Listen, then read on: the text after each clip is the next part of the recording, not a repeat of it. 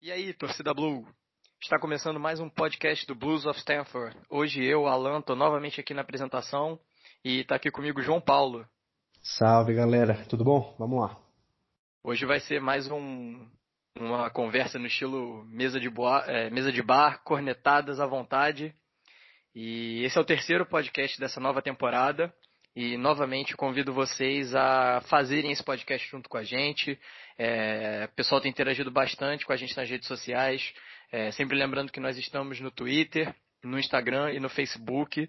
É, mandem sugestões de pauta, o que vocês gostariam de ver a gente comentando aqui, é, o que, que, vocês estão achando do, dos formatos dos podcasts até agora e né, nos ajudem a, a construir esse, esse projeto realmente juntos as possibly bleak as this.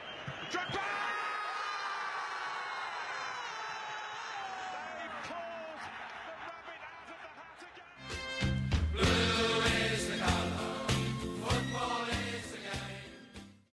Para começar hoje a pauta do dia, é, a gente vai falar sobre os textos que foram lançados no blog essa semana. É, a gente começou uma série de reportagens, né, de é, de apresentação, principalmente dos jovens jogadores que estão compondo o elenco do Chelsea. Essa semana a gente lançou dois guias. O primeiro sobre o Mason Mount, que foi escrito pelo Rodrigo Jardim, e o segundo sobre o Tammy Abraham, né, que foi escrito pelo Gabriel Fragoso. É, João, queria sua opinião aí sobre, sobre esses dois jovens, né, e sobre os textos também. Eu, eu sei que você já leu, você gostou aí do, do que foi dito, a gente conversa bastante, né, a equipe toda aqui do Blues of Stanford, e eu queria ouvir a sua opinião.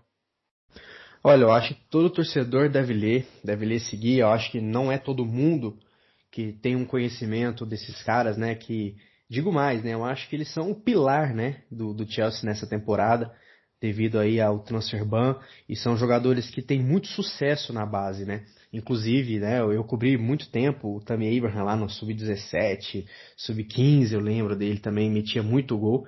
E o Mason Mount, que também foi um dos pilares do time do Derby County, do Lampard, na temporada passada na Championship. Então eu recomendo todo mundo a ler, tá incrível, baita trabalho com dados, mapa de calor, história, números, né, tendências, o que, que a gente prevê desses caras. Não só esse ano, né, mas como, como nas próximas temporadas.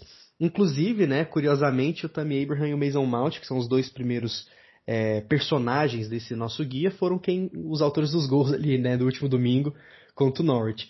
Então eu acho que vale muito a pena ler, muita gente já conhece, mas muita gente não, então vocês vão se acostumar muito com esses caras nessa temporada, então é bom a gente ficar 100% atento com o que eles podem fazer, pontos fortes, né, pontos a melhorar. Tá muito incrível o guia e vai vir os demais jogadores também, né? Sei que o Hudson Odoi tem muito fã, o Loftus Chic também, temos o Tomori. Enfim, vai ter. Esse guia está muito completo, então convido todo mundo aí a acessar o, o nosso site, nosso blog e conferir. Com certeza, João. Para a gente que vem acompanhando já o Chelsea há algum tempo, esses nomes né, são, não são novidades. É, o Abraham já vem sendo falado há muito tempo. É, principalmente porque ele é um jovem né, de 21 anos atualmente e que já tem mais de 60 gols como profissional na carreira. Ele fez os seus dois primeiros gols pelo, com a camisa do Chelsea ontem, né, no, no jogo contra o, contra o Norwich. Lembrando que a gente está gravando esse podcast hoje, domingo, dia 25, dia seguinte ao jogo contra o, contra o Norwich. O Abraham fez os seus dois primeiros gols. Acho que ele tira um pouquinho daquele peso que ele já vinha sentindo, a responsabilidade de ser o camisa 9 do Chelsea nessa temporada. É, e, enfim, vai dar uma, uma confiança muito grande para ele. O outro gol dessa partida foi marcado pelo Mount, já tinha feito seu primeiro gol no jogo contra o Leicester na rodada passada. É, o, o Mount é, sem dúvida, um potencial também né, absurdo. Ele tem muita, muita qualidade, mas é, a gente sempre precisa ter calma com esses jovens. Né? É, isso é algo que a gente aqui no, no Blues of Stanford vem batendo bastante nessa tecla de que a gente precisa ter calma. Eles não, ainda não são obras acabadas. É, o, tanto o Abraham quanto o, o Mount já jogaram algumas é, temporadas né, no, em times profissionais, mas o Mount é a primeira temporada dele de Premier League. Então É, ele ainda vai se adaptar, vai oscilar. O Abraham já teve chance na Premier League pelo Swansea, se eu não me engano, mas é, ele se destacou mais jogando a Championship, enfim, que é um campeonato também difícil, mas não tem a, a, a dificuldade né, da Premier League, mas eles estão. Eu tenho certeza que eles vão aprender muito, vão se desenvolver bastante e, enfim, eles são realmente para a gente ficar de olho aí para o futuro. Acredito que eles sejam de fato o futuro do Chelsea. E a gente, como o João já comentou também, vão sair novos guias. Né? Na semana que vem vai sair um, um guia do Zuma.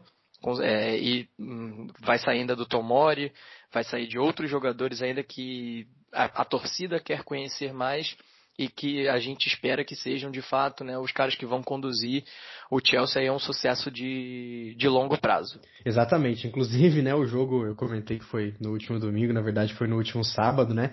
E eu acho que você falou tudo. Esses caras são muito bons e além de grande experiência na base, pô, o Abraham foi o artilheiro do Aston Villa, né? Que foi que ganhou os playoffs ali do Derby do Lampard e também subiu na primeira divisão. Era o batedor oficial de pênaltis, fazia gol demais. E o Mount sempre foi um, entendo eu, que é um projeto pessoal do Lampard ali, é o Lampard Júnior, né?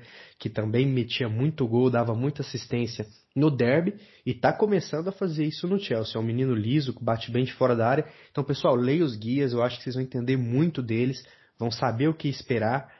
E com certeza esses caras são, são o futuro do Chelsea, um futuro muito recente, né? Eu acho que já são realidade, né? Principalmente essa temporada. Então vale a pena ficar, ficar ligado que o, que o pessoal é bola. Continuando o nosso podcast, vamos falar sobre os jogos do Chelsea nessa última semana. Nós tivemos né, no domingo passado o Chelsea Leicester, no, no dia 18 é, que terminou com um empate um pouco frustrante né, dentro de casa. E ontem, dia 24, nós tivemos Chelsea Norwich e finalmente conhecemos a, a primeira vitória sob o comando de Frank Lampard. Queria perguntar aí para o João o que, que, ele achou desse jogo contra o Leicester, inicial para a gente começar esse debate. O que, que você sentiu do time? Qual a sua opinião no geral?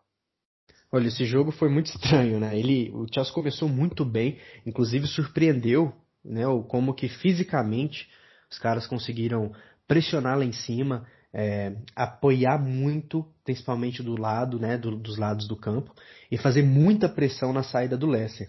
Eu lembro que nos primeiros segundos ali já tivemos uma chance, se não me engano, com o Pedro, e logo do início, essa pressão, né, na marcação principalmente, ela já surtiu efeito. O Mount ele roubou uma bola do zagueiro e já fez o primeiro gol. Então foi um primeiro tempo muito, muito atípico, porque nesses primeiros 15, 20 minutos foi muita pressão, foi uma maravilha, foi igual o que aconteceu contra o Manchester, só que com muito resultado, né? O que não deu certo contra os caras lá havia dado certo contra o Leicester. Só que depois eu acho que o físico pesou um pouco também. É impossível você manter uma pressão, uma pegada dessa forma é, 45 minutos. E depois o time começou a cair um pouco de produção. Só que esse cair de produção não foi normal, houve um desequilíbrio muito grande. Então o Chelsea passou a jogar muito mal, principalmente sucumbindo ali a boas tramas que tinha o Madison, que inclusive eu sou muito fã desse cara, e do Vardy ali. Eu acho que o Chelsea poderia ter tomado o um empate rapidamente, porque teve algumas bolas que o Vardy meio que não entendeu o tempo da jogada da criação do Leicester e acabou perdendo ali a bola ou caindo em impedimento. Mas, enfim, eu acho que no segundo tempo foi uma das piores partidas que eu já vi o Chelsea fazer. É, foi absurda a queda de rendimento. Eu acho que não tem nem a ver só com aquela questão da mentalidade de se assustar quando o time se agiganta para cima da gente. Eu acho que o cansaço pesou, eu acho que houve esse problema, só que a defesa estava muito bagunçada. Eu acho que o Lampard meio que se perdeu ali no posicionamento e isso se viu refletido dentro de campo também. O Jorginho, que é meio que o líder ali nessa meiuca, ele não foi bem e o Kovacic também sentiu, porque eu entendo que o Kovacic ele é muito bom quando o cara que está do lado dele também é bom.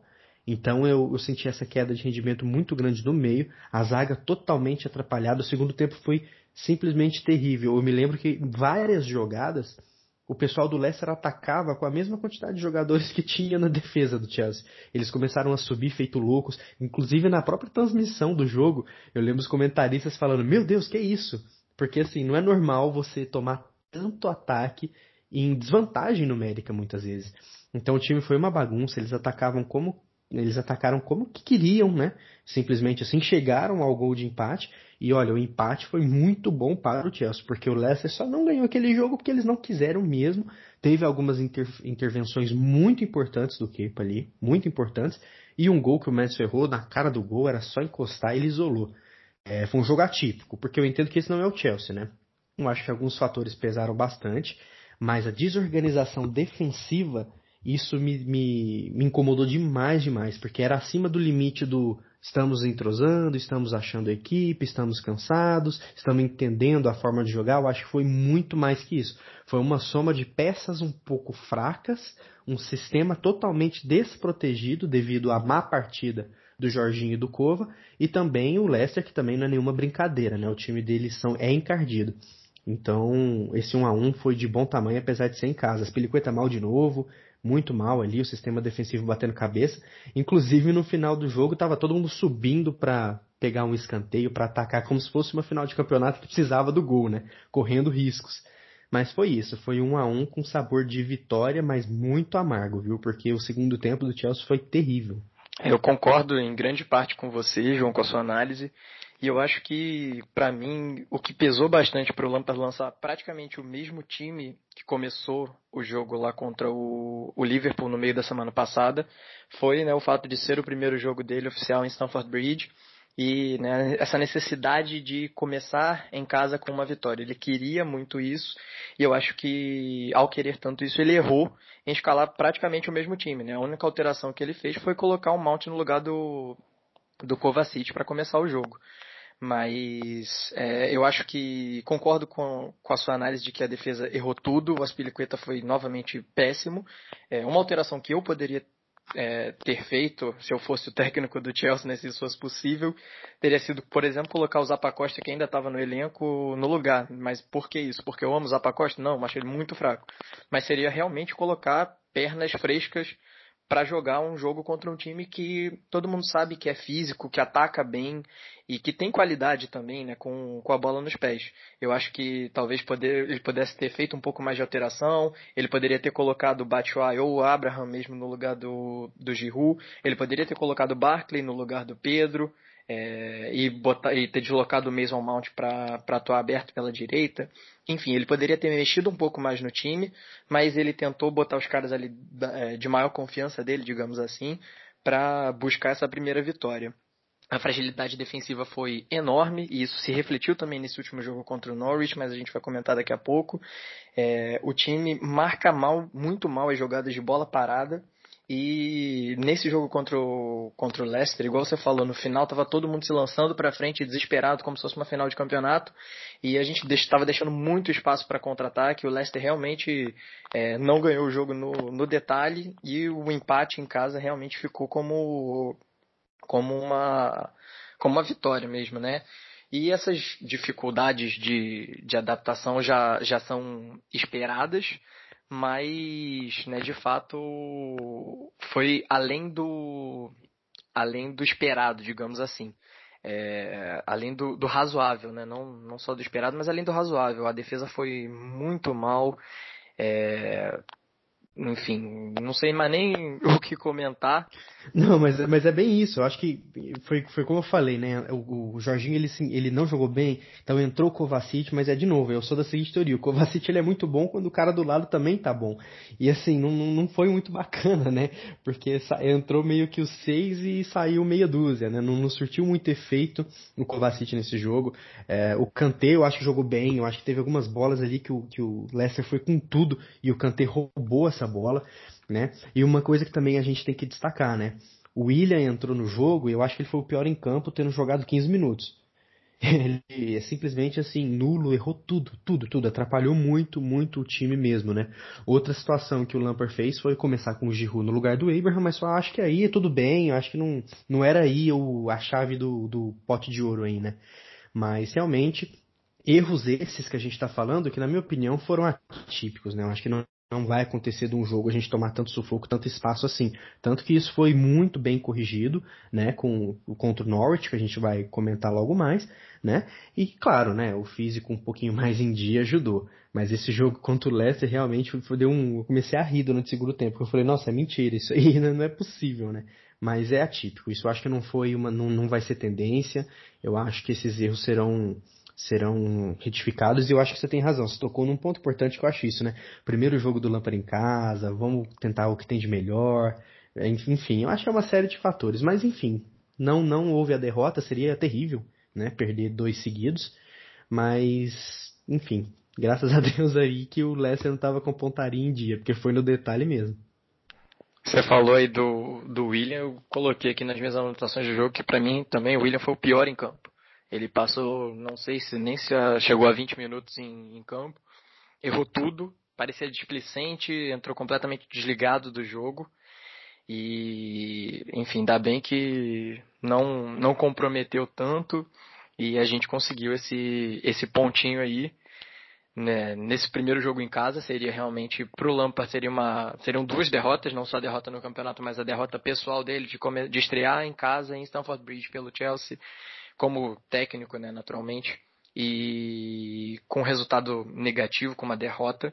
Então, é, foi no final das contas, no, no, final de tudo, o empate foi um, foi um bom resultado e para o Chelsea ficou de bom tamanho e ficou barato né, pro, pro Leicester. Já falamos bastante sobre o jogo contra o Leicester e agora vamos ao que importa, a primeira vitória do Chelsea nessa Premier League é, no jogo contra o Norwich, fora de casa, um jogo difícil. O Chelsea enfrentou o, o artilheiro do campeonato, né, o Puck, e a defesa novamente nos proporcionou emoções.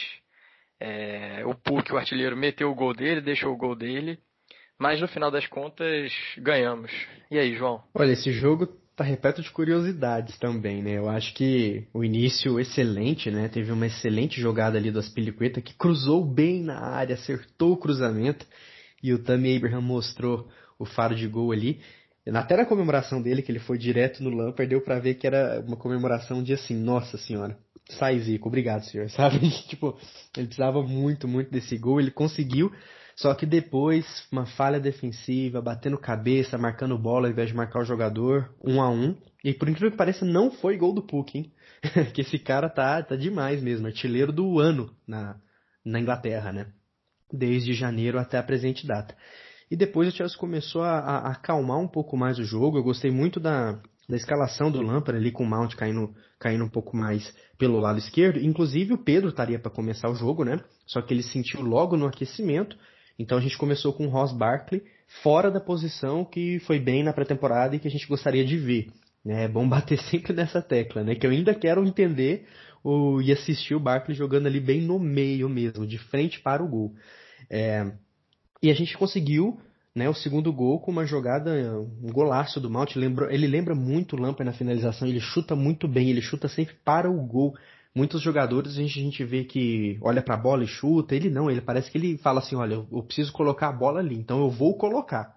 Às vezes ele erra, claro, né? Porque senão ele seria o melhor jogador do mundo. E muitas vezes ele acerta sempre o gol. Foi um belo gol do Mount, mais um, né? né? Na, na Premier League, né? Três jogos e dois gols. Mas novamente depois a gente tomou um gol do Puck que o Kepa poderia fazer alguma coisa melhor. Esse gol do Puck foi o seguinte: o Christensen deu condição no lançamento. O Zuma tomou a bola nas costas. O Puck estava bem de lado, o Kepa saiu e aceitou a bola. Foi uma falha defensiva, não só de posicionamento, como de peças também. Que os três poderiam ter feito melhor. O Christensen poderia estar mais atento, que é o que a gente vem sempre batendo na tecla, né? Que ele parece desligado.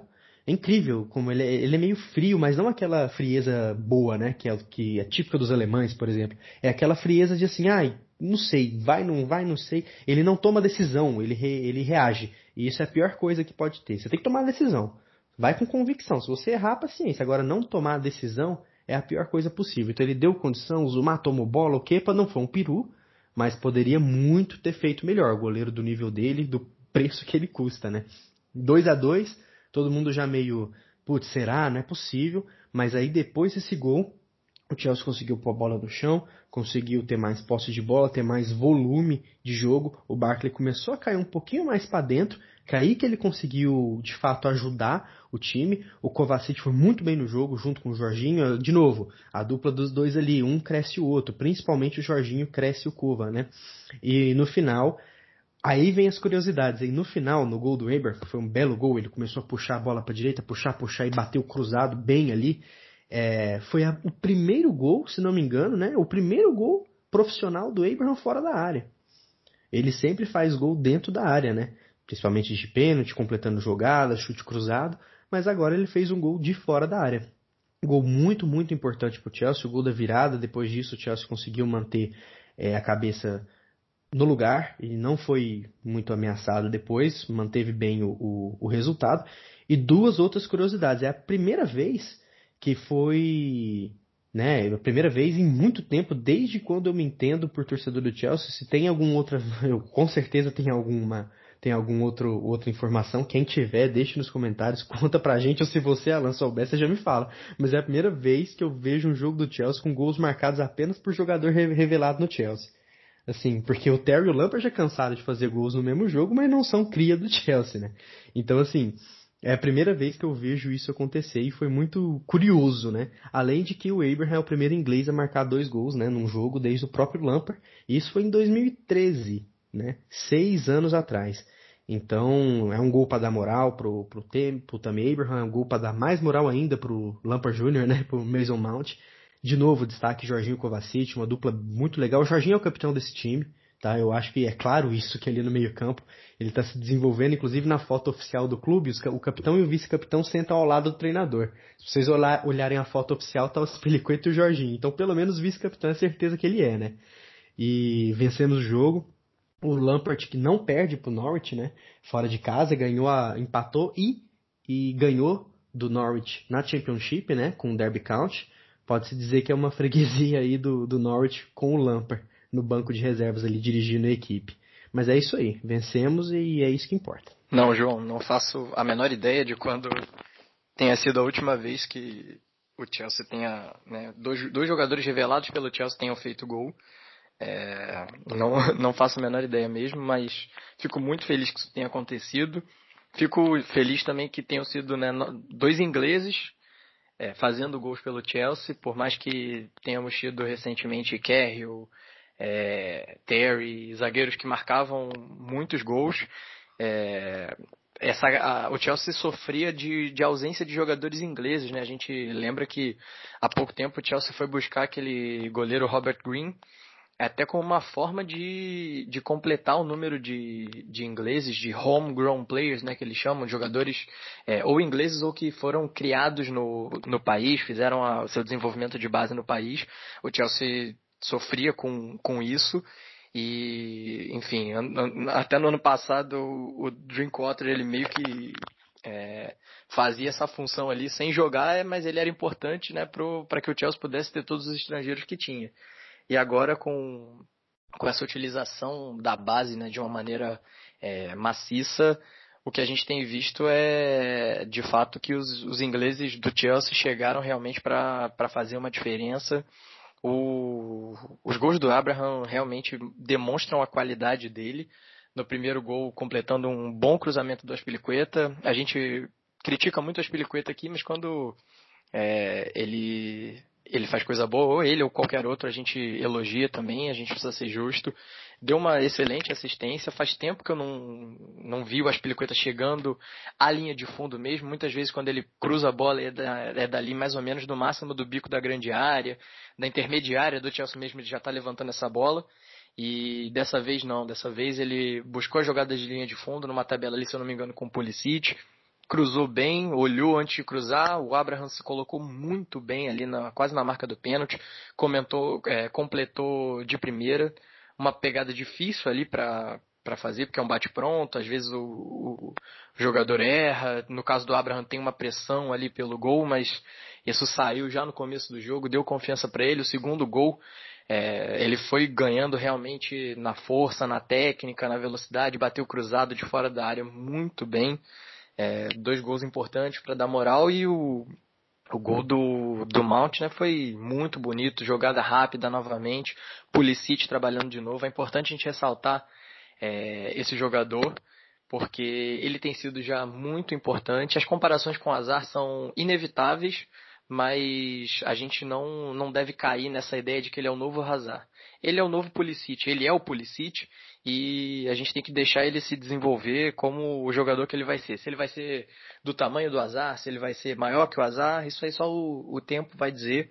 Mas ele chegou já, já fazendo um impacto. É, é de se esperar que ele oscile ainda, porque chegou de uma liga diferente, é um jogador jovem, tem 20 anos só, e com muito potencial e pode ser que né, ao longo desse, desse desenvolvimento, dessa adaptação à Premier League, é, haverá jogos que ele não, não vá tão bem, enfim, mas estou gostando muito dele até agora.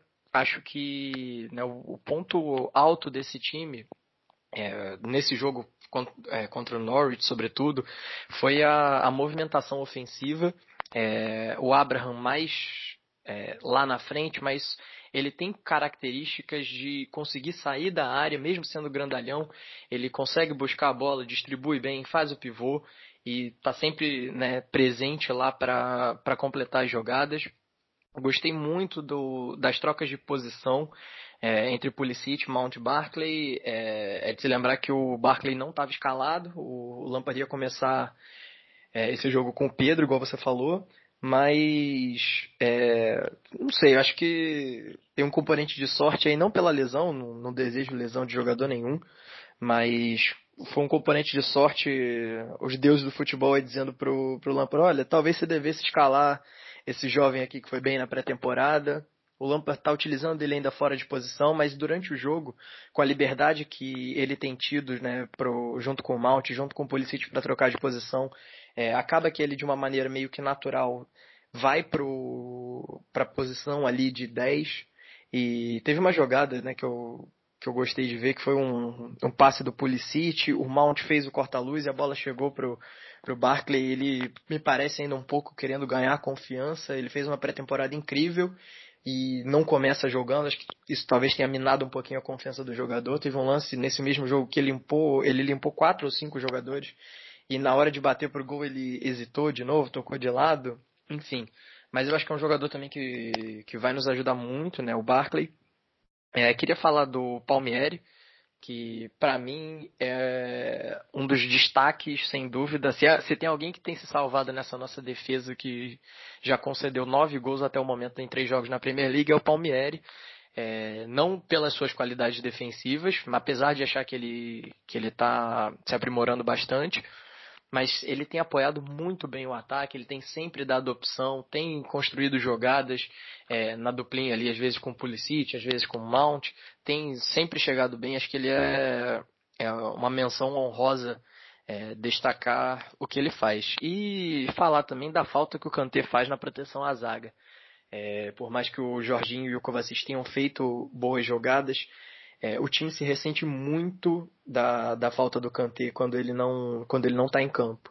O Kanté, ele, né, todo mundo já sabe as qualidades dele de ladrão de bola, é, mas ele dá uma consistência defensiva muito grande que deixa os zagueiros menos expostos. E isso é, é inevitável, né? Com, quando o Kovacic entra em campo, o, o, time fica um pouco mais exposto, mas ao mesmo tempo a gente ganha né, na criação, nesses arranques com a bola dominada, igual o Kovacic fez já mesmo nesse último jogo. É, quando ele parte com a bola dominada pro ataque os pontas abrem, realmente são jogadas difíceis de serem marcadas. É, é um é uma questão de avaliar né, o que, que compensa, o que, que não compensa, enfim, mas são, é um jogador que o Chelsea fez muito bem em contratá-lo. Muita gente é, criticou a contratação do, do Kovacic, sobretudo pelo, pelo valor que ele custou, né, ali em torno de 40 e tantos milhões de libras, 50 milhões de libras, não sei ao certo agora. Mas o Chelsea fez muito bem em tê-lo contratado. Se a gente reparar que né, no para essa proteção à zaga ali, para essa função de volante, o Chelsea tem mesmo é, Jorginho, é, Kovacic e Kanté. É, contar com o Bakayoko, para mim, não dá. É, ele está até sendo cogitado aí que saia. Vamos ver se com o final do fechamento da janela europeia aí no final de agosto, para onde que ele vai, se ele vai para algum lugar ou não. Mas não é um jogador confiável. E resta saber também, né, o, quem vai fazer essa função aí quando a gente tiver uma real necessidade. Não sei se vai ser o Loftus-Cheek. Queria até perguntar pro, pro João o que, que ele acha. Eu vejo, por exemplo, o Loftus-Cheek com qualidade para fazer isso. De ser esse jogador né, que, que cobre o campo inteiro, box to box, como eles gostam de chamar lá na, na Inglaterra. É, acho que ele tem qualidade para fazer isso, para fazer muito mais do que isso também, para jogar como 10, para jogar como winger aberto. Enfim, o é, que, que você acha aí, João, do, né, para essa posição realmente aí de, de volante, entre aspas, de, quem seria a, essa quarta, a nossa, a nossa quarta peça, digamos assim? Olha, eu acho que tem uma do campo que o Chelsea está muito bem servido, ali é a meiuca, né? Kanté, Jorginho, Kovacic, temos o Loftus-Cheek também, o Barkley fazendo essa posição, o Mount caindo pelos lados. Olha, eu gosto muito do Loftus-Cheek, tá? Eu sou muito fã dele. Eu acho que ele já não é mais menino, né? Apesar de jovem, já tem experiência, né? Com o Chelsea, com o Crystal Palace, enfim. Eu acho que eu, eu visualizo muito ele como titular desse time, tá? No meio ali, caindo um pouquinho para esquerda. Eu gosto muito desse box-to-box que ele faz. Ele é forte, é muito difícil tomar a bola dele. Lembro inúmeros jogos na Europa League, né? Na temporada passada. E até mesmo na Premier League. Ele não perde a bola. Os caras chegam para marcar ele, ele abre o braço ali e é difícil tomar dele. Tem um bom chute, que é uma característica, né? Eu acho que o Loftus-Cheek, o Mount, e o Barkley chutam muito bem de fora da área, compensando a falta de chute que o Kanté, Jorginho e Kovacic tem. O Kanté ele até chuta de vez em quando, lembro de alguns gols dele, né, que ele já fez. Mas o Jorginho e o Kovacic eles não chutam a gol. Inclusive contra o Norwich eu já vi duas, eu lembro de duas jogadas que o Jorginho entrou na área, ele prefere buscar o passe, ele não chuta pro gol nem o Kovacic. Eu acho que o Kovacic nunca chutou pro gol na vida. Eu acho que só na época de Inter de Milão, que eu lembro que ele fazia muito gol, isso que eu acho estranho, né? Mas esses dois jogadores são jogadores que não chutam a gol. E o Loftus gosta muito, ele tem um chute cruzado muito forte, um chute paralelo, né? Um chute de fora da área.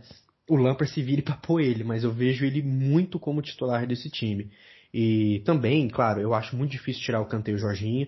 Kanté é impossível, né? O Kanté é, se tem alguém que é titular absoluto nesse time é o Kanté.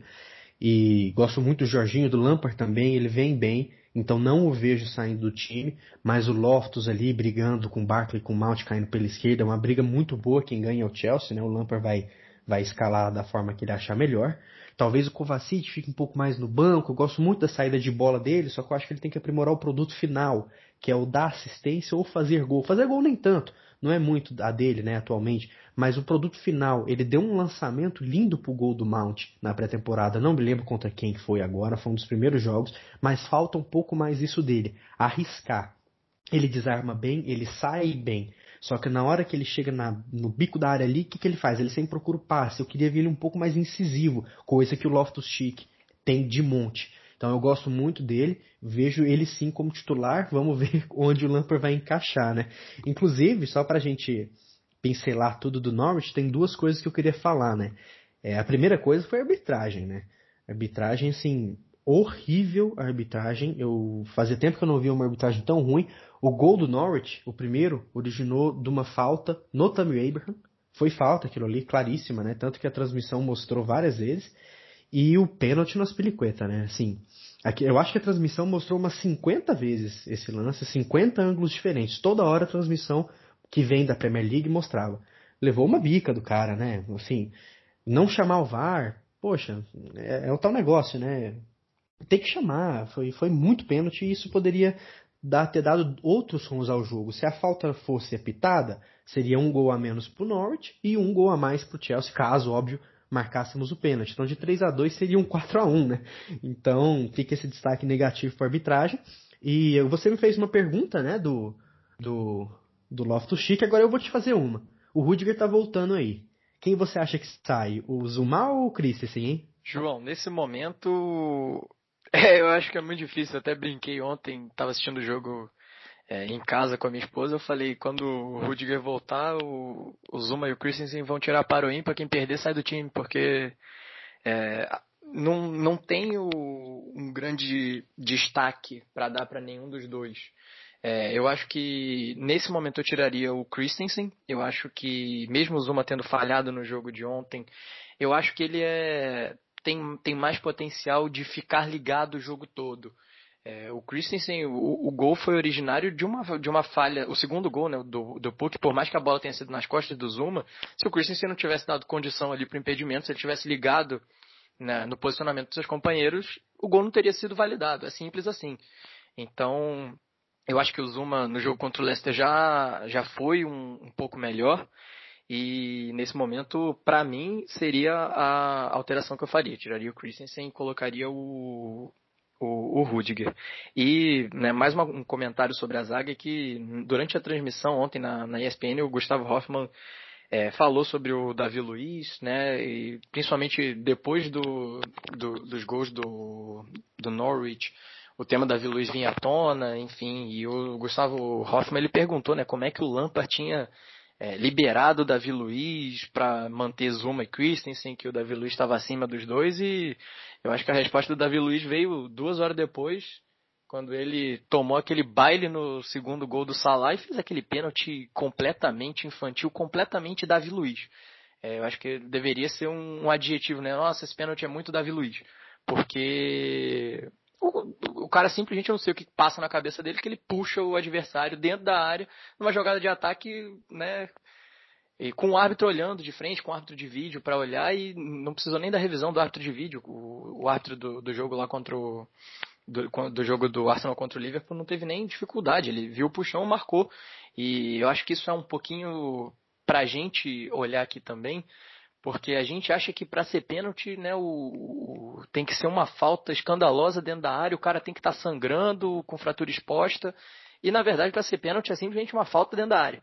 E o que não, o que faltou para o juiz de, de, Chelsea Norwich, né, que foi ver aquele, aquela sarrafada lá do, do, do Stipper, não me lembro o nome do cara agora do, do Norwich em cima das pilicuetas, sobrou pro, pro árbitro do, do de, de Arsenal e, e, e Liverpool isso.